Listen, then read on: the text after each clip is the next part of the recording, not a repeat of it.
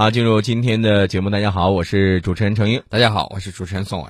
宋老师，你发现没有？这个到年快到年底了，十月二十七号了，那也就是说，再过呃没多长时间都该过年了，是吧？过阳历的新年啊，我说阳历的新年是吧？没错，嗯这个提前来拜年、来串门的人特别的多。哎，对，啊这就是我要想说的。哎，你说，我就想问一下啊，宋老师，你看，荷兰国王荷兰国王访华啊，这个德国总理默克尔、法国总统奥朗德相继来到访，他们都干什么来了？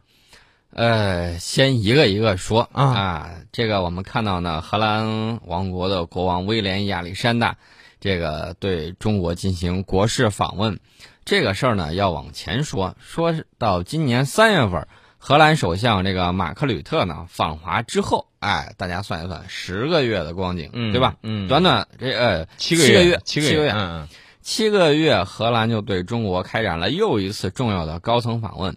去年三月份，习大大到访荷兰，选择从荷兰推开欧洲的大门。大家知道，荷兰呢是这个，呃，海当年的海上马车夫，嗯，然后呢也是这个资本主义最早兴起的地方嗯啊。这个仅仅一年，中荷两国国家元首实现了互访。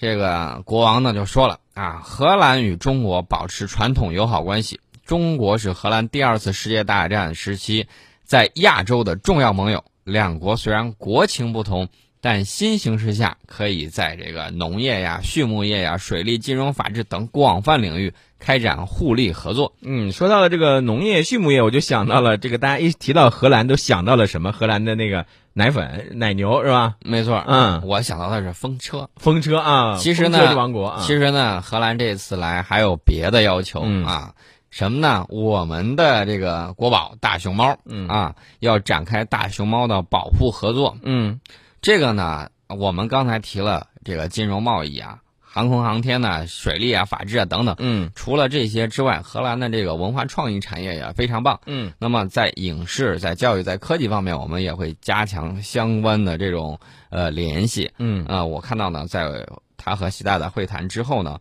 我们在这些方面多种领域都嗯加强了双边合作文件的这种签署。嗯，呃，你刚才你你说到了这个荷兰国王的这个访问咱们中国啊，其实也是要加强的这个合作了，对吧？那还有一个，刚才我们也说到了，说这个因为一大波的这个外国的政要要访华了啊，对，大家看到这几天中国领导人很忙，对内呢为期四天的十八届五中全会正在召开，嗯这个呢将决定未来我们五年的经济发展路线图。嗯嗯世界各国对这个也非常关注。对外呢，大家看到欧洲领导人接踵而至，那么中国总理呢也将访问韩国，并且将恢复已经中断三年的中日韩领导人会议。呃，昨天的时候，外交部发言人华春莹主持了例行记者会，呃，就把这好几个事儿都给证实了。那么，应韩国总统朴槿惠的邀请呢，国务院总理李克强十月三十一号到十一月二号对韩国进行正式访问，呃，这个我们看到了。然后呢，刚才我们提到了荷兰国王啊，已经这个抵达中国，在进行这种国事访问，要是一直持续到二十九号。呃，莫大婶儿呢，在十月二十九号到三十号对中国进行正式访问，这个是莫大婶儿就任德国总理之后，查了查第八次访华了。届时呢，他将会成为西方国家元首和政府首脑在任上访华次数最多的领导人。呃，大家看到了，除了这些之外，啊，还有这个法国总统奥朗德，十一月二号到三号就来了。那么大家看到没有，在习大大访访美访英之后，德法两国都坐不住了。嗯，你看，这就是我们刚才要说到的啊。这个现在呢，应该说是国与国之间的这个外交啊，是越来越紧密了，对吧？包括我们刚才提到的这个法国和德国，呃，应该说是前脚走后脚来，一个是前脚走，一个就后脚就来了，对吧？那么他们会谈些什么？呃，他们会谈些什么？涉及层面肯定特别多，这个各国利益上分歧也比较大。因为你看到了，我们之前有一个表述啊，就是这个中欧投资协定还有一个是中欧自贸区，嗯这个是要全面的啊，嗯才能加了这么一个定词。从这个表述上看呢，显然全面的这种中欧投资协定会更快的推动。嗯那么中欧自贸区呢，则是进行可行性的这种研究。嗯中欧在贸易方面，我觉得互补性很强。嗯呃，考虑到欧亚大陆经济上整合这种进程的加速，那么现阶段，我觉得进行这种中欧自贸区的可行性嗯研究，实际上已经非常成熟了。嗯呃，大家可以看到，我们现在在搞这种产业升级、消费升级，还有这种经济发展模式的这种转型，嗯这是一个非常巨大的市场。那么这些市场呢，对这些国家来说有非常大的这种吸引力。嗯那么我们在跟欧洲的这种竞争对手谈合作的时候，对欧洲在中国的这种市场也是一个挑战。嗯大家知道，习大大先去访美，那么中美投资贸易很有可能在不久的将来会取得突破。这欧洲的小伙伴们一看挣钱，你不能撇下我们一个人呢，我们也得跟上。大家发现没有？很有意思的是，这个习大大九月访美，十月访英，今年我们没有再安排去访问德法的这个计划，嗯，但是德法领导人马上尾随而来。这里头我觉得有一些自己深层次的原因在里面的。你比如说这个德国，德国这默克尔他肯定是带着诚意来的。为什么呢？你想前一段时间美国他借着这个大众软件作弊门，对吧？嗯他搞了一下这个德国制造。之前大家对德国制造都觉得呀，这个德国制造是严谨的，是怎么样怎么样的。结果砰，然后大家得就觉得哦，这个德国原来也是出现这种情况啊。所以呃，我们不知道有一句话说的这个合适不合适啊？就是美国它现在有点什么呢？有点这个，咱们中国有句老话叫“得道多助，失道寡助”，对吧？你美国你老是整这些这个不能说下三滥吧，老是整这些不光明的这些手段去搞人家别的这个国家，那你搞来搞去，有多少人会愿意还和你在一起呢？咱说句实在话，美国能做成这个呢，也跟这几个国家自身的这种资本追逐利润，然后呢，搞了一些这种不光彩的这种事情是有关系的。明白你的意思。除了德国之嗯外，之前日本、日本丰田之前也被美国搞过一次。大家如果印象还有的话，前两年的时候，嗯当时这个美国对日本丰田公司提起了诉讼，嗯啊，把它折腾的够呛。那么我们看到这个今年呢，本来没有再安排莫大婶来访华的这个计划了，德国方面愣是在九月的时候强烈要求访华，经过斡旋，最初确定安排在十月底。那么我们可见，就是把这些东西联系起来，可见这次德国访华的这种紧迫性。另外呢，我得说一点，网上很多人呐、就是转发的那种造谣的东西，嗯，什么良心油纸包啊，说是在 某个地方啊，这个下水道，下水啊道里头，良心下水道，然后过了上百年了，往下一摸还有个油纸包黄。油包裹的，里面的这个机械零件，大家还记得吗？嗯我现在就想问，那个汽车里头它的油纸包在哪里呢？嗯啊，这也不提良心两个字了。嗯但是呢，大家要注意，在十月二十六号的时候，《人民日报》发表了德国和法国驻华大使的联合署名文章，题目你知道是什么吗？嗯，题目是“德法是中国在欧洲的核心伙伴你大家你其实这个应该如果要对比一下，你会发现前一段时间英国有一个表态说，英国想成为中国在欧洲的最好伙伴。你看，一个是最好伙伴，一个是核心伙伴，反正大家都争着。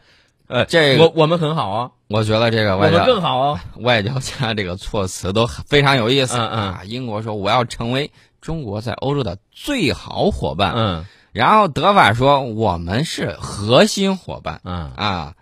大家看到了这个，发表了这个文章，其实就是担心，哎，中英关系别走太近啊，别冷了我们。你们走了近的时候，也跟我们走动走动。嗯所以说呢，在习大大访英之后，中国在外交上又取得了一个新的突破。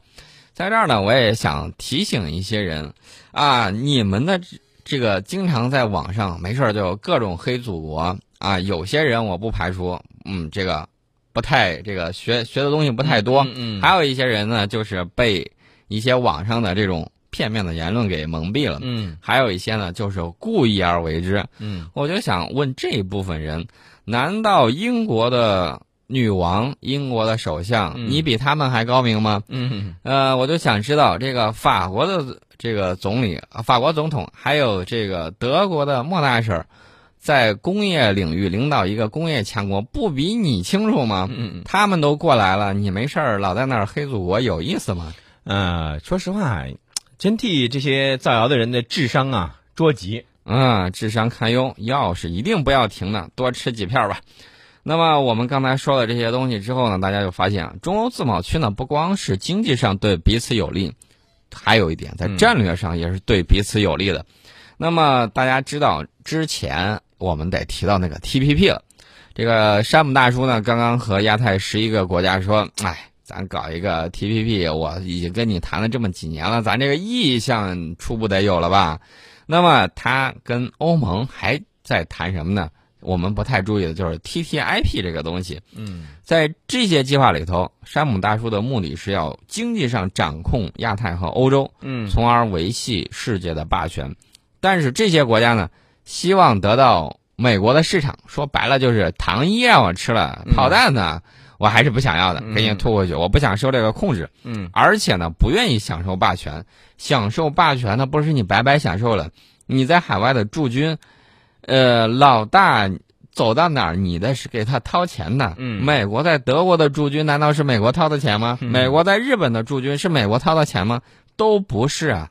但是他现在没有办法，是吧？对，然后呢，这些国家一看，说这个啊，你看这个中国跟东盟之间这个自贸区搞得挺好的，嗯呃，东盟已经早早加入了，那么中国、韩国之间的这种自贸区也不错。嗯日本当年也想加进来，是中日韩自贸区。现在中韩哎在搞这个，日本呢，我们就看到了，呃，我们回头会对日本的这种对外关系上会有一个，呃，看一看吧，看一看会有走什么样的马观花，进一步发展，嗯是对吧？啊，哎嗯，宋老师，你看你刚才说到这些事情啊，其实我觉得在微信平台上有一位朋友叫可爱的像风一样自由，我们老朋友了，他就说到了，我觉得看这个问题也是比较正确的，就是法国和德国，包括荷兰。赶过来这个寻求合作，和中国合作啊，那是想挣钱的；和美国合作呢，终究是会被坑的。啊、确确实实是你和美国是就像刚才你分析的那样，对吧？呃，你和美国合作，合作来合作去，最后什么呢？被美国给卖了吧？队友，美国卖队友那是一流的。嗯，美国卖队友那，绝对是一流的。我们之前曾经讲过，他的铁杆盟友英国，当年被他给害惨了。对所以说呢，这个隐忍了几十年，哎，终于觉得爆，发了。哎，爆发了。首先加入亚投行，然后呢，习大大访英的时候给了超规格的礼遇，嗯然后呢，皆大欢喜啊。英法不是有时候呃，一不是英法是这个法德，嗯有时候在你看到在干实事儿方面呢，嗯他还是该干什么干什么。嗯但是呢，有时候我们会看到他在政治上还是有一些言论相当的这个让我们觉得非常刺耳。嗯这个种情况都有。那么英国的表现就是，我坚决不那个什么，嗯。啊，甚至被欧洲媒体，甚至被美国媒体酸溜溜的说是在给中国叩头。嗯。英国人当然自己不承认了，说嗯我这个就是礼尚往来，对，两个有传统历史的这种大国之间的这种友好交往，嗯。你们爱说什么说什么去吧。走我们的路，让你们无路可走。没错，呃，法德一看不行，我们不能无路可走，所以我们也说得找路。啊，就接踵而至。所以说呢，这个在发展对华关系方面，德国人并不想落在英国人后头。嗯法国在对华关系上过去一直有传统优势，但是最近几年为什么有些落后呢？嗯我觉得跟他们的这个领导人呢，对战略这个，我觉得这个意识啊嗯有欠缺，呃，就比较高啊。大家都知道，的法国的印法国的这个，大家对他的印象是一个高炉攻击一个高傲的高卢机，对啊，是这种情况。